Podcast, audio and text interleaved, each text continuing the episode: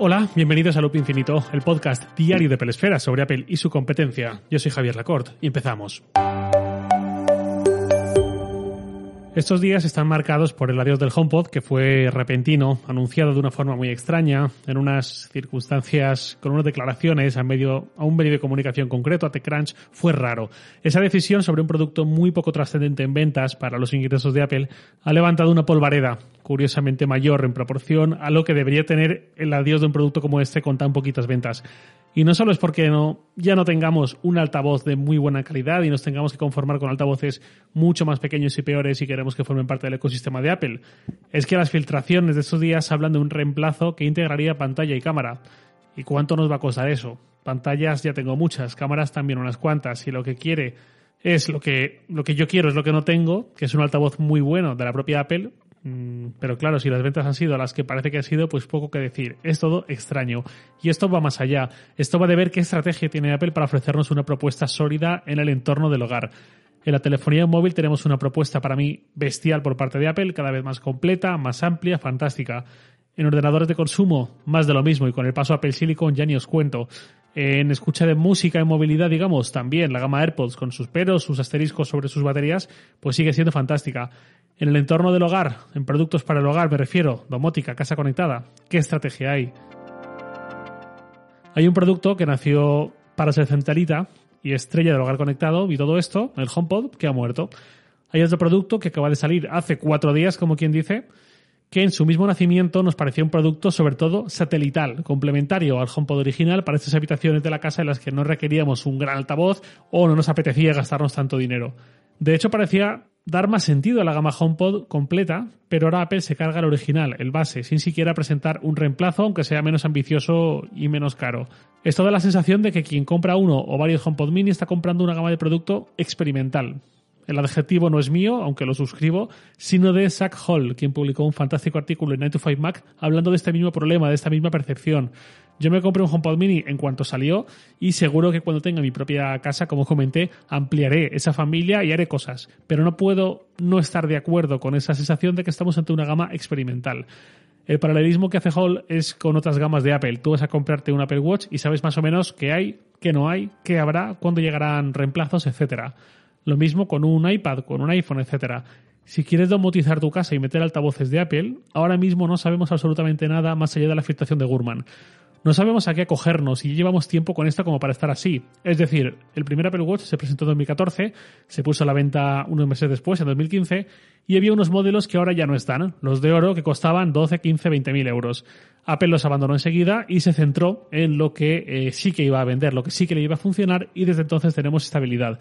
Lo mismo con los iPad. Al principio había uno al año, luego llegó también el mini, luego llegó el Pro, los Air, los bases siguieron otro camino y ahí estamos. Con el HomePod esto ya se está alargando demasiado. En dos meses y poco se van a cumplir cuatro años desde que Apple anunció el HomePod original. Cuatro años. Y hasta que no pasaron tres y medio no llegó la versión mini. Y ahora la versión grande muere y no sabemos muy bien, pues eso, a qué atenernos. No tenemos esa fiabilidad, esa propuesta de Apple que sabemos que es sostenida en el tiempo como suele hacer Apple. Porque además, ¿qué otros elementos hay en Apple para el hogar conectado? Pues está el Apple TV, que está como está también. Entiendo que tenga sus defensores y sus entusiastas y entiendo las ventajas que tiene pese a todo, pero ¿qué queréis que os diga? Me parece un producto con un sobreprecio muy grande que cada año que pasa pierde un poco más de sentido para el grueso de los consumidores y que además sigue sin actualizarse.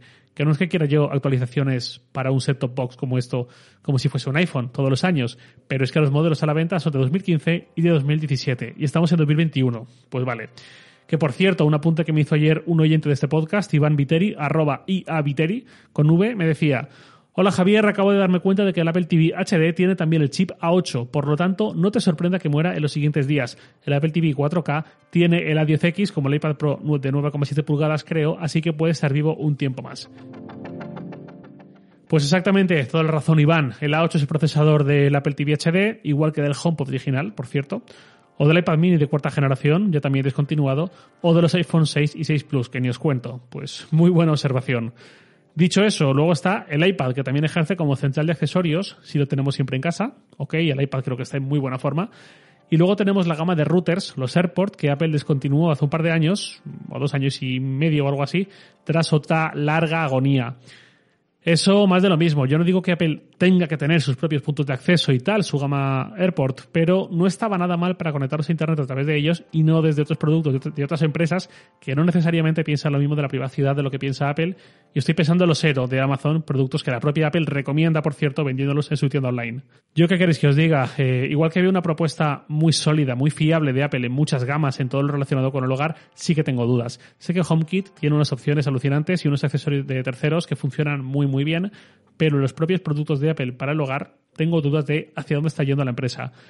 Estas mismas dudas son las que podían tener los usuarios profesionales, pero profesionales los Pro Pro, los del Mac Pro, para entendernos. Las dudas que ellos tenían en 2016, 2017, cuando veían una inmovilidad preocupante y unos productos que no les servían, y Apple tuvo que hacer lo que nunca había hecho, pedir perdón, convocar unos medios concretos, explicar sus planes y su giro de guion, y lanzar incluso un producto parche que también murió estos días, el iMac Pro. Yo cuando ya tenga mi casa y me instale y tenga que diseñar lo que va a haber en el salón, en la cocina, en el despacho, etcétera, voy a tener dudas similares. ¿Hacia dónde va esto? Siempre me queda usar dispositivos de otras marcas, por supuesto. No quiero que parezca que es una opción que defenestro.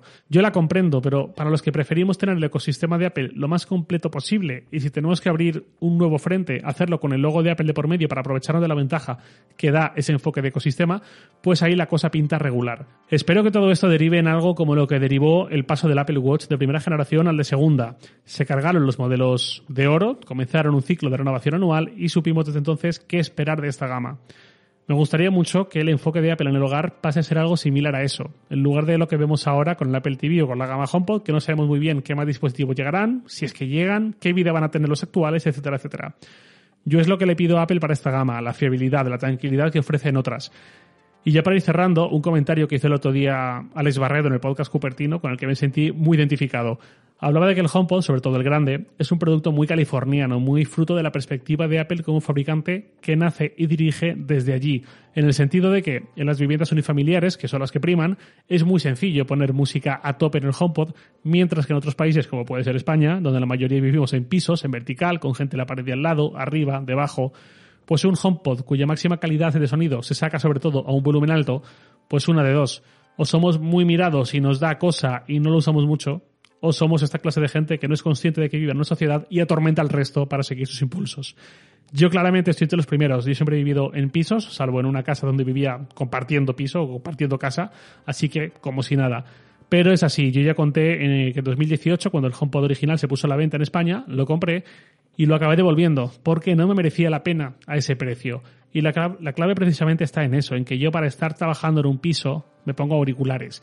Y seguramente por eso acabé comprando los AirPods Max y ni me he planteado devolverlos porque lo disfruto mucho. En cambio, un HomePod para trabajar con el de fondo, pues como que no, para estar ahí continuamente, pues hombre, no digo yo que un rato no puede estar de vez en cuando, pero para estar usándolo con cierta frecuencia, pues en pisos como que sabe mal. Esa visión californiana estadounidense se refleja en algunos lanzamientos de Apple, por ejemplo FaceTime. Si allí es habitual irte a vivir a cientos o a miles de kilómetros de tu familia, pues tiene sentido incorporar esto de esa manera como llegó en 2010. Con una mentalidad más mediterránea, por ejemplo, pues quizás no sería tan frecuente porque aquí solemos tener mucha más relación familiar, presencial, y en los casos de diáspora las distancias son mucho más reducidas y permiten ir a hacer visitas frecuentes. Bueno, las pequeñas cosas de la vida. Nada más por hoy, lo de siempre. Os leo en Twitter, arroba jlacort, y también podéis enviarme un mail a lacort.sataka.com. Loop Infinito es un podcast diario de Pelesfera, publicado de lunes a viernes a las 7 de la mañana, hora española peninsular, presentado por un servidor, Javier Lacort, y editado por Santi Araujo. Un abrazo y hasta mañana.